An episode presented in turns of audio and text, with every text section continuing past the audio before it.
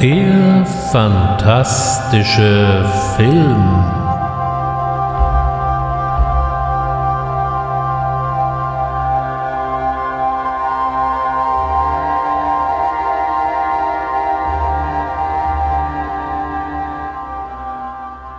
Herzlich willkommen beim fantastischen Film.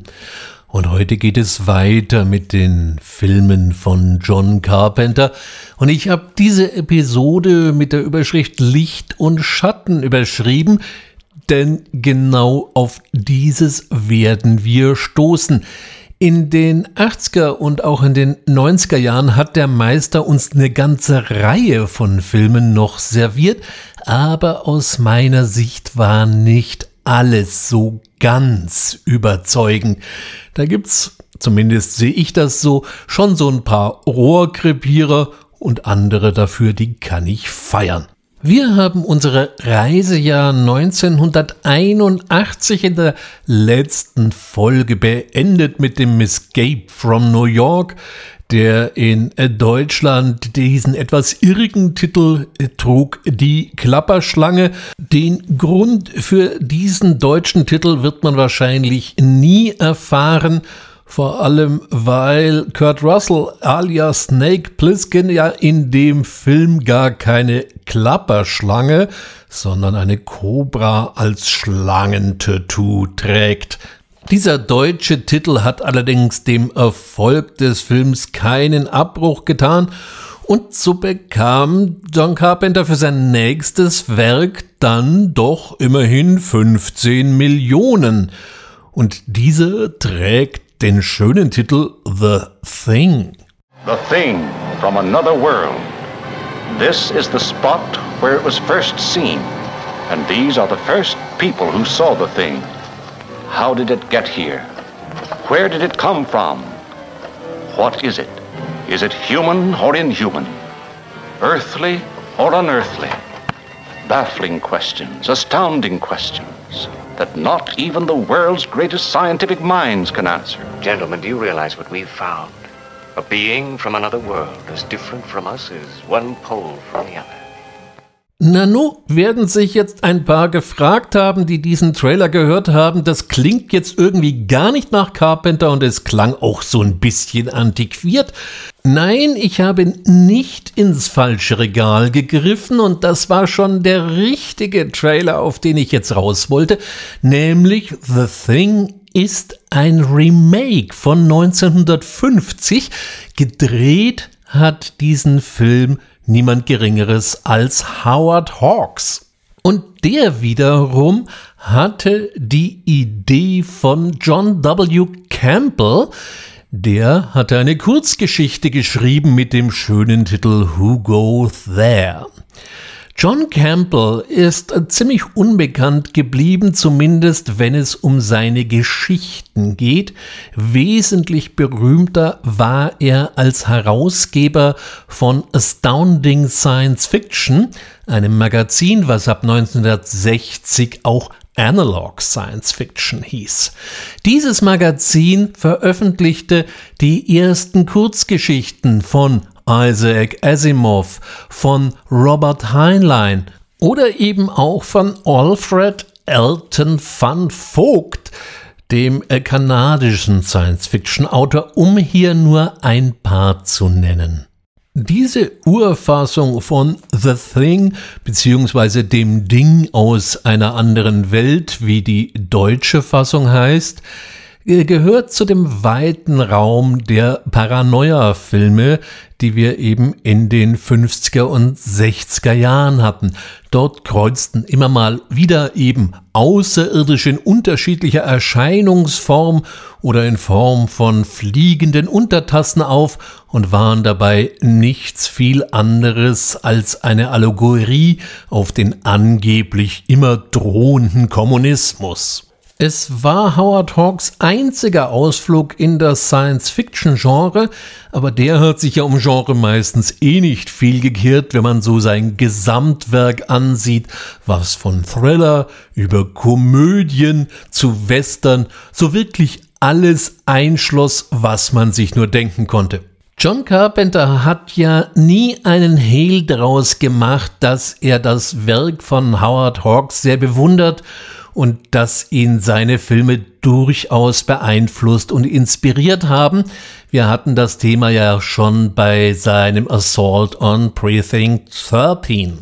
Und so war es ihm eben eine Herzensangelegenheit, The Thing nochmal neu in ein moderneres Gewand zu packen.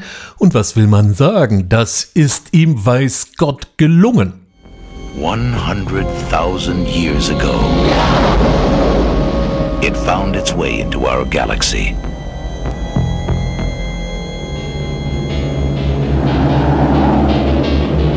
trapped in the frozen wasteland of Antarctica. It could not escape.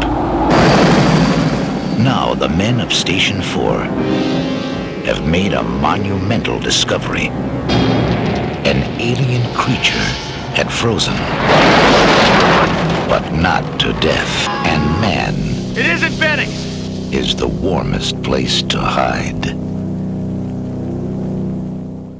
Der Untertitel Man is Warmest Place to Hide setzt im Grunde genau die klassische Carpenter-Tradition fort, von der er mal gesagt hat, es wäre nichts unheimlicher als das, was man nicht sehen könne. Und genau dies ist beim Thing ja der Fall. Das eigentliche Ding bleibt unsichtbar, es tarnt sich nur und schlüpft von einem Menschen in den anderen oder von einem Lebewesen in das andere.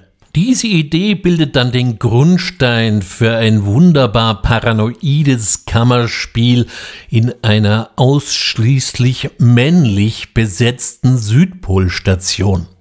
Wobei mich die Mannschaft dieser Südpolstation ja schon so ein bisschen an die Mannschaft von Dark Star erinnert hat. Konfus am Pol, so könnte man es überschreiben.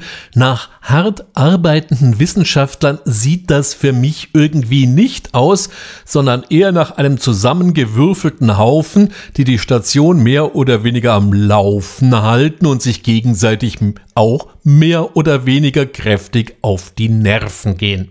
Da kommt doch Abwechslung gerade recht, nur musste die dann ausgerechnet ein wild um sich schießender und Handgranaten werfender Norweger sein, der partout offensichtlich einen Schlittenhund, einen Husky, umbringen möchte. Dabei sind doch Husky, und das wissen wir doch alle, sehr schöne Tiere. Nun, wer den Film kennt, der weiß, an dem Husky ist nicht alles ganz so hübsch, wie es auf den ersten Einblick so zu sein scheint. Und bald kann man niemandem mehr auf dieser Polarstation so richtig über den Weg trauen. Der Held in dieser paranoiden Geschichte ist na, wer könnte es mal wieder anders sein? Kurt Russell, der diesmal mit einem fulminanten Vollbart glänzt. Und auf der anderen Seite Keith David, der zwar immer zutiefst misstrauisch agiert, aber naja gut, er hat ja schließlich auch recht. Die überaus fantasievollen und doch ziemlich heftigen Kreaturen, die schuf Rob Bottin, den kennen wir ja noch von The Fog, auch da war er für die Spezialeffekte verantwortlich. Darüber hinaus soll aber eben auch Stan Winston seine Finger im Spiel gehabt haben. Wie da jetzt dann genau die Rollenverteilung war, das konnte ich bis dato nicht eruieren.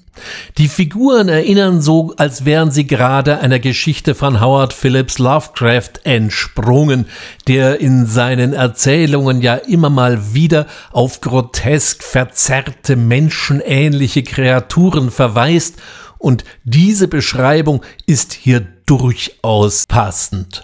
Ja, überhaupt war es eigentlich ein eher untypischer Carpenter, denn diese Gore- und Maskeneffekte waren für sein bisheriges Werk ja eher untypisch, aber vielleicht lag das auch daran, dass er mit 15 Millionen Dollar natürlich mal ein ordentliches Budget zur Verfügung hatte.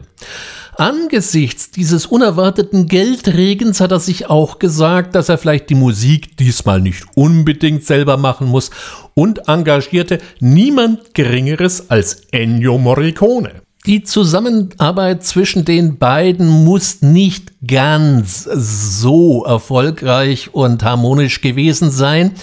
Und auch der Soundtrack klingt so ein bisschen danach, als hätte Carpenter gesagt, ich hab da schon mal was vorbereitet, geh mal her und arrangier das für ein Orchester. Auf den im Handel erhältlichen Soundtrack nicht enthalten sind noch so ein paar Tracks, die dann Alan Howarth nachgeschoben hat. Auch das kann man als Zeichen dafür sehen, dass die Kooperation Morricone Carpenter vielleicht nicht doch die unbedingt fruchtbarste war. Wie auch immer, äh, das Ding aus einer anderen Welt, wie es dann eben auch in Deutschland wieder beworben wurde, war nicht unbedingt das, was man einen Erfolg nennen konnte. Es wurden gerade mal nur 19,6 Millionen Dollar eingespielt, das blieb deutlich unter den Erwartungen zurück. Die Gründe dafür können als vielfältig angesehen werden. Zum einen wird immer ins Feld geführt, dass einfach die Splatter-Effekte dann doch für die breite Masse ein bisschen over the top waren, so dass die den Film dann eher mieden. Ich persönlich glaube eher eine weitere Erklärung, nämlich dieser Film kam zwei Wochen nach dem Start von E.T. heraus und konnte natürlich diesem Mega-Blockbuster nichts entgegensetzen. Erst später in seiner DVD- bzw. Videoauswertung wurde der Film von den Fans quasi wiederentdeckt und gilt heute als absoluter und unumschränkter Meilenstein des Science-Fiction-Horrorkinos. 1983 folgte dann gleich der nächste Streich und die Fans schleckten sich schon alle zehn Finger allein bei den Ankündigungen, als durchdrang John Carpenter verfilmt Stephen King. She is seductive.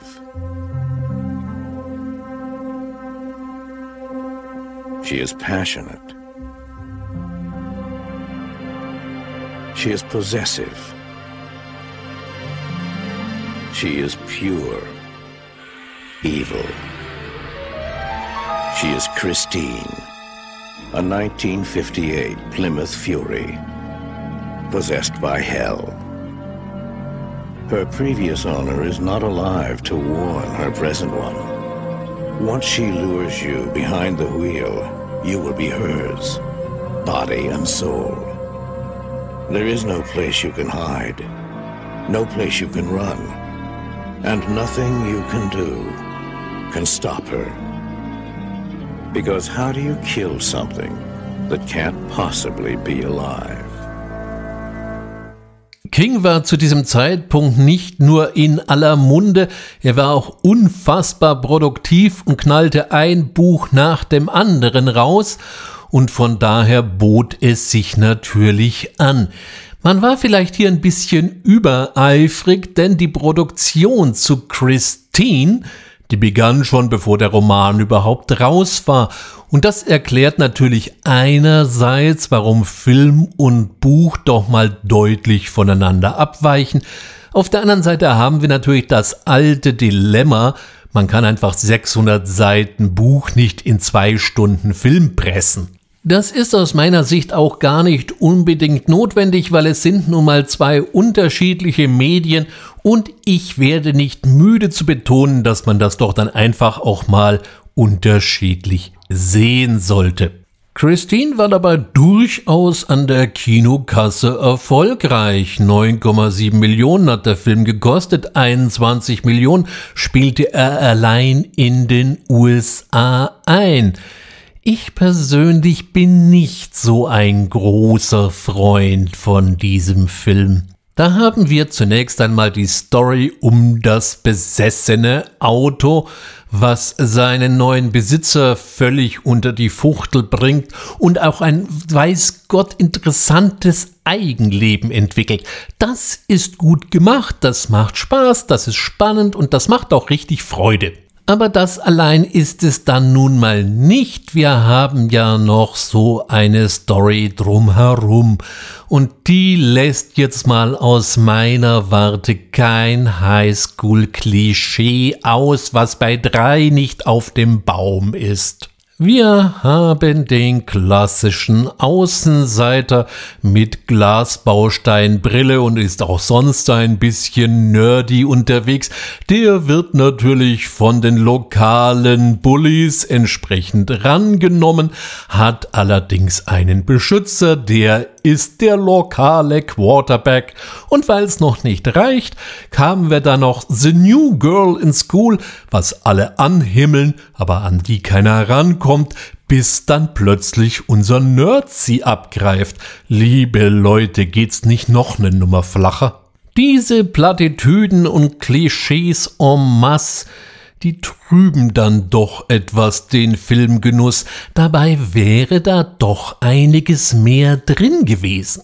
Nur ganz am Rande wird mal darauf verwiesen, dass unser Antiheld Arnold unter dem Einfluss seines neuen Autos sich nicht nur geistig, sondern eben offensichtlich auch körperlich verändert und so plötzlich auf die schwarz geränderte Glasbausteinbrille ganz lapidar verzichten kann. Auch die Rolle der etwas dämonisch dominanten Mutter hätte man noch etwas schöner ausbauen können. Mir kam so ein bisschen auf so einen leichten Querverweis zu Carrie vor und dann hätten wir ja noch den Polizisten gehabt, den Harry Dean Stanton spielt, der offensichtlich auch deutlich mehr weiß, als er zugeben möchte. Auch das wäre noch eine interessante Ast gewesen, aber auch das wird leider Gottes verschenkt. Und so bekam spätestens an dieser Stelle Carpenters Övre für mich doch den ersten Dämpfer. Wer darüber hinwegschauen kann, kann sich trotzdem ganz gut unterhalten fühlen bei Christine. Und es sind ja auch einige Nettigkeiten noch drin. Besonders originell fand ich die etwas ironischen Kommentare aus dem Autoradio.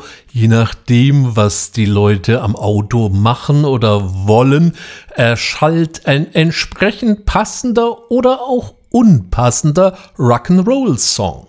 Auch der Anfang ist recht originell, denn Fakt ist wirklich, dass der Plymouth Fury trotz seines fulminanten Namen in eben diesem etwas eigenartigen Beige in erster Linie ausgeliefert wurde, wie eben auch am Anfang des Films auf dem Band zu sehen.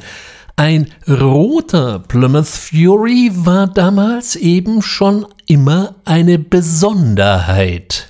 Wie gezeigt, gibt es so einige Nettigkeiten zu entdecken, aber trotzdem hat der Film so seine Schwächen und es wurde hier doch ziemlich viel Potenzial verschenkt. 1983 versuchte sich Carpenter dann mal in einem ganz neuen Metier und lieferte uns mit Starman ein Science-Fiction-Melodram ab. In 1977, Voyager 2 was launched into space to the outermost regions of the universe. It carried an invitation in all languages for alien life forms to visit our planet. Someone, somewhere, listened and accepted our invitation. Die Kritiker waren ganz aus dem Häuschen, was vielleicht auch daran lag, dass sie ja Horrorfilme, wie sie John Carpenter bisher überwiegend vorgelegt hatte, meiden wie der Teufel das Weihwasser. Aber nichtsdestotrotz, die schauspielerische Leistung von Jeff Bridges ist zweifellos beachtlich und nicht umsonst wurde er für die Rolle des Starmans mit einem Oscar ausgezeichnet. Und kann man sich mit der Idee anfreunden, dass man es hier eben mal mit einem außerirdischen Rührstück zu tun hat, hat der Film zweifellos so seine Elemente und auch seine Momente. Auf der anderen Seite, die Zuschauer sahen das mal komplett anders und so war Starman ein ziemlicher Rohrkrepierer. Ich glaube, das liegt gar nicht mal an dem Film selber, sondern einfach an dem Umstand, wie Studios und Verleih John Carpenter bis dahin aufgebaut hatten, eben als der unumschränkte Meister des Schreckens. Und übermäßig Schrecken serviert Starman denn nun wirklich nicht. Das wäre wahrscheinlich genauso gewesen, wenn man jetzt plötzlich gesagt hätte, äh, Alfred Hitchcock verfilmt Rosamunde Pilcher. Das hätte vielleicht auch keiner sehen wollen. Obwohl bei dem hätte ich mir sogar das noch interessant vorstellen können. Drei Jahre später kam der Meister dann mit dem nächsten Werk um die Ecke und ich weiß nicht so genau, was ihn jetzt gerissen hat. Äh, Big Trouble in Little China. There is a hidden world where ancient evil weaves a modern mystery. What's going on here? Is this some kind of Magic. The darkest magic. They call it Little China. Finally, we shall bring order out of chaos. It's where Big Trouble was waiting for Jack Burton. Who? Jack Burton. Me. Jack? Jack? Jack! They told him to go to hell. You make one move. And that's just where he's going. Gedacht war das Ganze als eine heiße, actiongeladene Melange aus ein bisschen Horror, viel Komödie, ein bisschen Fantasy, ein bisschen Martial Arts. Eigentlich will Jack Burton alias Kurt Russell doch bloß seinen Gewinn vom Kartenspiel einstreichen, dabei geht ihm dann aber leider sein Laster verlustig und er wirft einen Blick hinter die Kulissen von Chinatown, auf den er mit Sicherheit hätte ganz gut verzichten können. Wenn man bedenkt, dass Carpenter bei diesem Film schlappe 25 Millionen Dollar zur Verfügung hatte, ja, dann kann doch eigentlich gar nicht mehr so viel schiefgehen. Ja, falsch gedacht. Ich mag diesen Film nicht besonders. Ich finde ihn konfus, unfassbar geschwätzig. Die Gags zünden nun auch nur wirklich nicht. Die Kampfszenen sehen so irgendwie so aus, wie man sich vielleicht in Amerika asiatische Martial Arts Kämpfe vorstellt. Oh nee, wirklich nicht, Freunde. Nebenher wird so ziemlich jedes chinesische Klischee durch die Moulinette gequirlt, was man irgendwie unter irgendeinem Stein noch hervorziehen konnte, sprich der ganze Film ist aus meiner Sicht ziemlich daneben gegangen und schlichtweg überflüssig. Ich weiß, dass ich mich natürlich hier gerade mal ganz weit aus dem Fenster lehne, denn mittlerweile polarisiert der Film eher mehr. Es gibt Leute, die finden den abgründig komisch und gönnen sich dabei wegrollen, und genau die anderen, zu denen zähle ich mich hier, die können den Streifen nicht ausstehen. Es sei an dieser Stelle nochmal betont, dass ich hier ja nur meine eigene kleine Meinung vertrete. Wer sich also bei Big Trouble in Little China wegrollen kann und noch Tage später Muskelkater vom Gelächter hat, dem sei das von Herzen gegönnt und er soll auch weiterhin viel Spaß an diesem Film haben. Ich hatte eher Krampfzustände vom Stirnrunzeln. Angeblich hat das Studio Carpenter bei Big Trouble in Little China auch fürchterlich viel reingeredet, wie sie es denn gerne haben wollten. Zumindest hat Carpenter das später kolportiert. Nach dem Scheitern von Big Trouble in Little China in der Kinokasse war es also erstmal vorbei mit Großproduktionen und John Carpenter. Ich glaube, ihm war das auch gar nicht so unrecht. Und so beschloss er erst einmal wieder kleine Brötchen zu backen. Das war rückblickend auch gar keine so blöde Idee. Und so erschien 1987 dann eben die Fürsten der Dunkelheit, ich frage mich bis heute, wieso im deutschen Titel da ein Plural vorkommt. Im Original heißt der Film nämlich ganz einfach Prince of Darkness.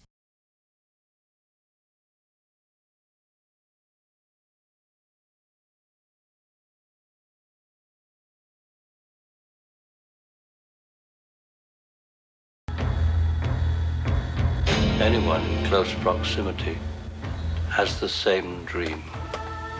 What is it? A secret that can no longer be kept. It started a month ago. What started? A change in the earth and the sky. His power. There's a weird locking mechanism. Looks like it can only be opened from the inside. A life form is growing out of prebiotic fluid. It's not winding down into disorder, it's self organizing. It's becoming something. What? Und mit einem Schlag waren alle Carpenter-Tugenden wieder da. Da ist zum einen die Lakonie, das war das, was mich bei, bei Big Trouble in Little China ganz besonders gestört hat. Kurt Russell schmarrt in den ersten zehn Minuten so viel, wie er sonst in einem ganzen Film nichts sagt. Und hier wird es wieder deutlich ruhiger. Man schaue sich nur einmal diesen rekordverdächtigen Vorspann an, der sich über sage und schreibe zehn Minuten hinzieht, in dem aber sehr, sehr viel erzählt und recht wenig gesagt wird. Auch von der Szenerie kehren wir wieder zu gut Vertrautem zurück und er kann es hier halt am besten. Eine kleine Gruppe wird diesmal in einer aufgelassenen Kirche eingeschlossen und muss sich allerhand fiesen Bedrohungen erwehren, einerseits von innen, andererseits von außen. Dabei ist die Story für sich genommen ja eigentlich ziemlich gaga. Wir haben in einer aufgelassenen Kirche in einem Keller irgendwie ein übergroßes Marmeladenglas, in dem eine Art Antigott seit tausenden von Jahren vor sich hin glibbert und jetzt plötzlich raus will. Für sich genommen meinte man ja ein kompletter Blödsinn. Aber dieser komplette Blödsinn wird einem derartig spannend und hinterhältig serviert, dass es nun mal eine wahre Freude ist. Außerdem kehrt Carpenter zu seinen musikalischen Wurzeln zurück und liefert uns wieder schöne ostinate Basssequenzen. Herz, was willst du mehr? Auch bei der Auswahl der Schauspieler beweist er ein cooles Händchen und holt alte Campen zurück. So zum Beispiel Donald Pleasance als wunderbar abgeklärten und ziemlich desillusionierten Priester, der übrigens auf den schönen Namen Loomis hört. Ja, die Halloween-Fans werden hier spätestens aufmerksam werden. Darüber hinaus haben wir wieder Victor Wong am Start, der hat den Busfahrer in äh, Big Trouble in Little China ja schon gebracht und darf hier einen eher philosophisch angehauchten Professor für Quantenmechanik geben. Und besonders erwähnenswert ist Alice Cooper, reichlich blass geschminkt, der allerdings einen ganz besonders wüsten Penner spielt und bei Gelegenheit auch mal beweist, was man alles mit durchgeflexten Fahrradrahmen so anstellen kann. Manch ein Kritiker hat in Prince of Darkness die ewige Auseinandersetzung zwischen Religion und Wissenschaft gesehen und sah dann noch irgendwie den Schluss bestätigt, dass wer nicht glaubt, eben kräftig eins auf die Fresse braucht. Ich bin mir da nicht ganz so sicher, ob diese Interpretation wirklich tragfähig ist. Man könnte nämlich im Gegenzug auch reichlich Religionskritik aus dem ganzen Film wiederum auch rauslesen. Für welche Lesart man sich auch immer entscheidet. Prince of Darkness ist so ein etwas in Vergessenheit geratenes Juwel. Das lag nicht zuletzt daran, dass der Film in Deutschland lange Zeit indiziert war. Das habe ich auch jetzt nicht so ganz verstanden, warum das der Fall war. Und so ziemlich unter ferner Liefen lief. Mittlerweile ist das alles aufgehoben und vergessen und so ist der Film heute ohne großen Aufwand zu bekommen und lohnt in jedem Fall eine Sichtung. Kaum ein Jahr später folgte schon der nächste Streich mit They Live, sie leben.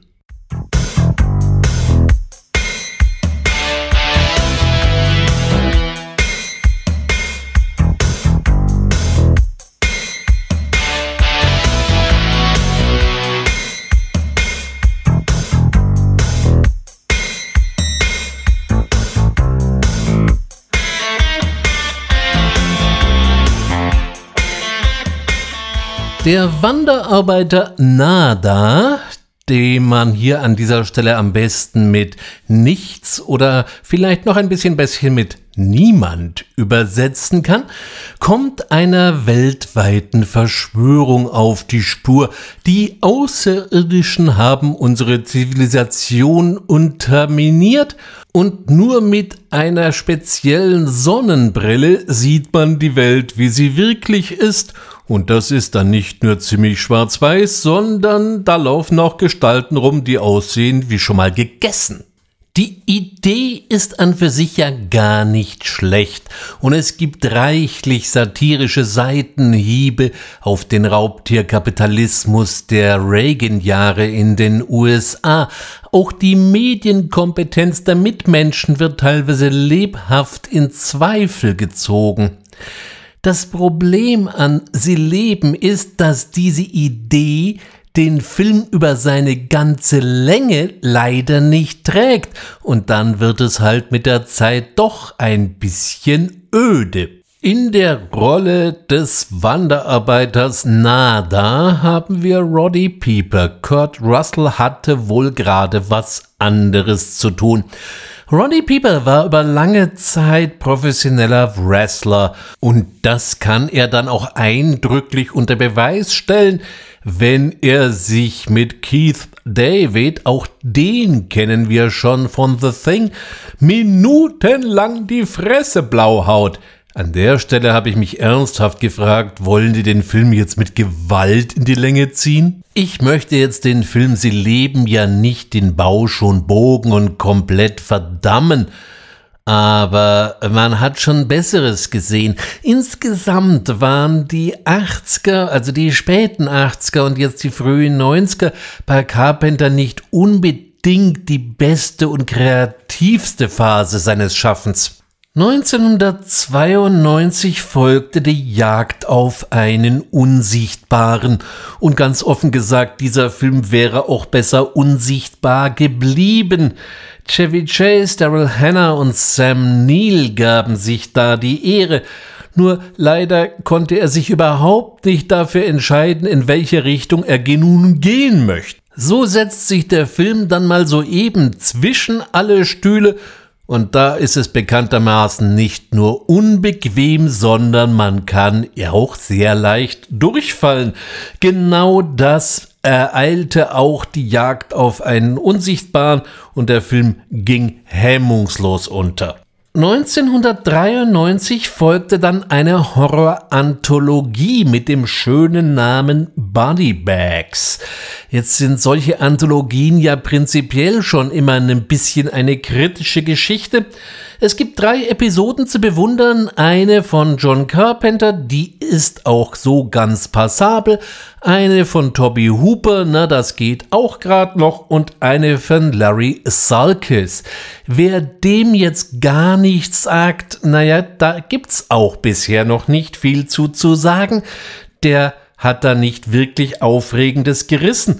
Und auch wenn Buddy Bags mit ein paar netten Cameo-Auftritten glänzen kann, da rennt mal Sam Raimi rum, da taucht mal Toby Hooper auf, da geht mal Wes Craven durch die Szenerie und auch John Carpenter hat sich einen kleinen Part selber zugeschrieben. Es macht den Streifen nicht wirklich fett. Wer Carpenter zu diesem Zeitpunkt schon ab geschrieben hatte, der wurde dann 1994 eines Schlimmeren belehrt, denn jetzt kamen die Mächte des Wahnsinns oder eben wie der Film im Original heißt, Mouth of Madness. This one will drive you absolutely mad. The riots began because the stores could not meet the demands of Sutter Kane's novel, In the Mouth of Madness. Kane disappeared two months ago without a trace. I'm the guy that writes horror books. You can forget about Stephen King. Kane outsells them all. It's a setup. It's just that. I just have to work out how it's set up. Kane's writing has been known to have an effect on his readers. See this? It's a map. This whole thing has been staged. You just get out. This is not reality. It's all happening for real, Trent. Eine verschachtelte Story, in der wirklich nichts so ist, wie es auf den ersten Blick zu sein scheint und nebenher eine der gelungensten Hommagen auf das Werk von Howard Phillips Lovecraft, was bisher so im Kino gelaufen ist. Interessanterweise taucht der Name Lovecraft weder im Film auf, noch hat das Marketing es für nötig gehalten, den Einsiedler aus Providence hier zu Rate zu ziehen. Doch der Erfinder des kosmischen Grauens ist hier übermächtig und überdeutlich vor allem vorhanden. Ein Autor mit dem schönen Namen Sutter Kane erschreckt seine Leser mit ziemlich heftigen Horrorromanen sind es wohl.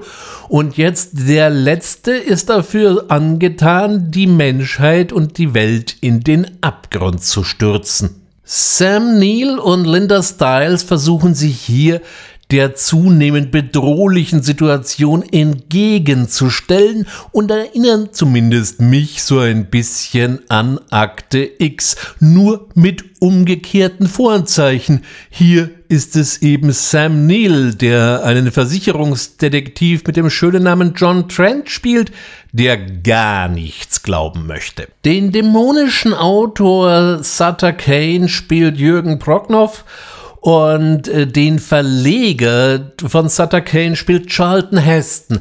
Beide Rollen, das muss ich hier leider sagen, sind ein bisschen verschenkt worden. Da wäre wahrscheinlich mehr drin gewesen. Nichtsdestotrotz ist The Mouth of Madness ein echtes Horrorjuwel und eben auch die Freunde von Howard Phillips Lovecraft werden kleine versteckte Andeutungen finden. So geht dem einen oder anderen wahrscheinlich bei Pigmans Hotel da schon durchaus mal das Ohr hoch, gab es doch bei Lovecraft die schöne Geschichte mit Pigments Model. 14 Millionen hat The Mouth of Madness gekostet, 9 Millionen hat er in den USA allerdings nur eingespielt. Und ganz offen, der Film hat mehr Beachtung verdient. Zusammen mit dem Thing den Prince of Darkness und eben The Mouth of Madness bilden die drei Filme die apokalyptische inoffizielle Trilogie von John Carpenter. Und zugegebenermaßen alle drei Filme sind wirklich sehenswert. Nach diesem cineastischen Paukenschlag kehrte leider wieder gepflegte Langeweile im Hause Carpenter ein. 1995 kam dann Village of the Damned heraus. At precisely 10 a.m. in a quiet seaside village, something happened. Something unexplainable. Something unbelievable. There's a lot of pregnancies, much more than would normally be expected. All the pregnancies seem to date from the day of the blackout. Oh no.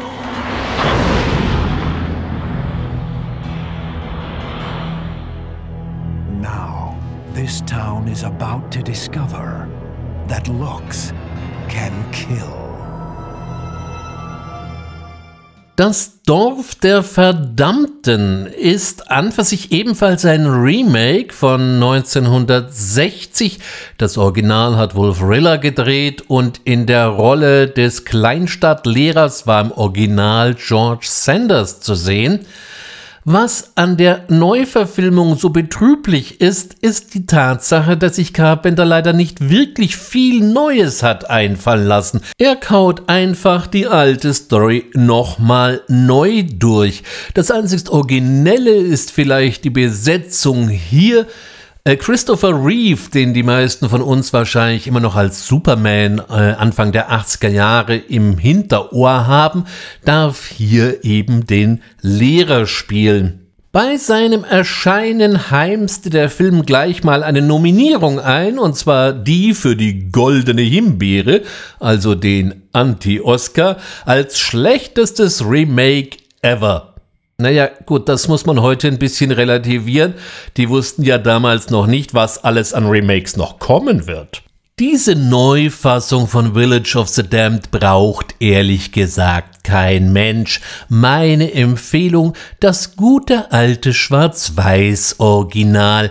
Das gibt es auf einer ganzen Reihe von Streaming-Portalen für kleines Geld und der macht durchaus Freude. 1996 setzte er dann mit der Flucht aus LA die selbstreferenzielle Krone auf. Welcome to the theater. For everyone's enjoyment, we'd like to remind you of the following rules. No talking. No smoking. No littering. No red meat. No freedom of religion. And remember, all marriages must be approved by the Department of Health. Failure to obey these rules will result in immediate loss of citizenship and deportation to the island of Los Angeles. Enjoy the show. Das Kreativste an dem ganzen Film, das ist der Trailer. Ansonsten kommt einem alles so höllisch bekannt vor. Nur, dass jetzt halt diesmal nicht Manhattan zum Hochsicherheitsgefängnis umgebaut worden ist, sondern dass durch Beben und Flut LA zu einer Insel wurde, wo alle missliebigen Gestalten hin geschoben werden. Ansonsten wirklich alter Wein in relativ neuen Schläuchen oder man möchte ein Goethe-Wort zitieren, getretener Quark wird breit, nicht stark. Aber auch hier gab es am Ende wieder Licht am Ende des Tunnels. Wir wissen ja, dass John Carpenter eine große Vorliebe für Western hat. Außerdem wollte er ja schon immer einen Vampirfilm drehen.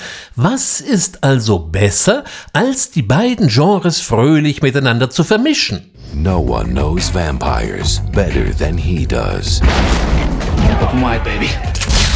But he met his match when he met the master who started it all, Jack Crow.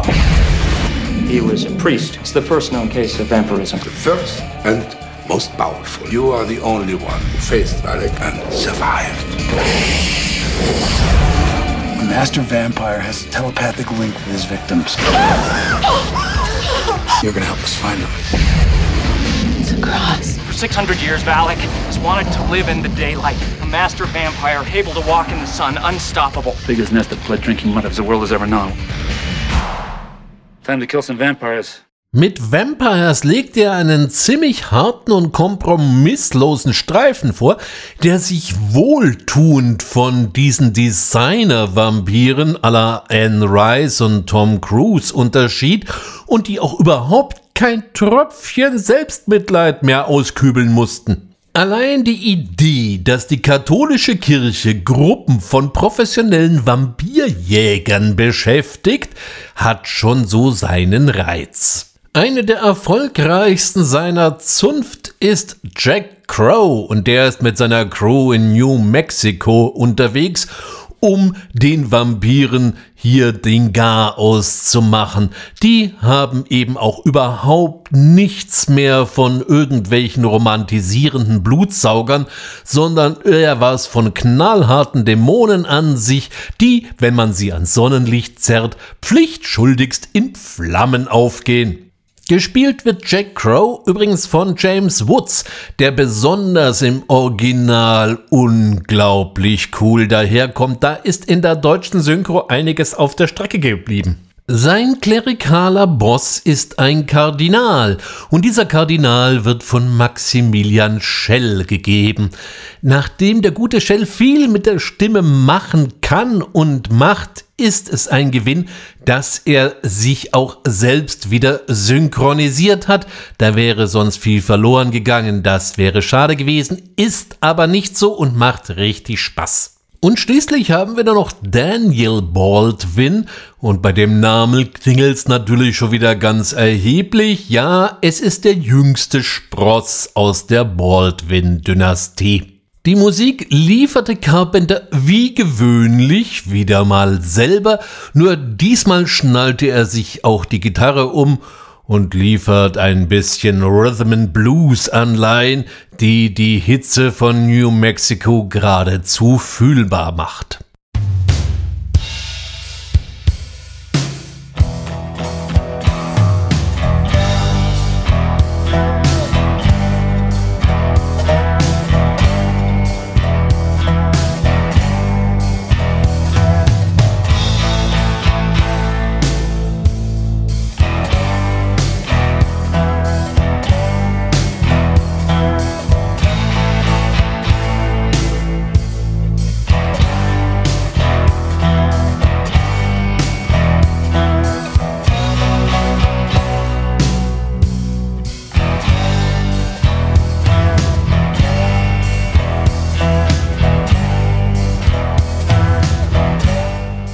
Diese ganze Mischung hat mir zumindest sehr viel Spaß gemacht. Vampires ist ziemlich gory, teilweise lakonisch und durchaus interessant, weil es eben diesem nicht gerade frischen Vampirmilieu echt noch ein paar neue Aspekte abtrotzt und so diese etwas raue Vampirphilosophie, die Catherine Bigelow mit Near Dark begründet hat, weiter ausbaut.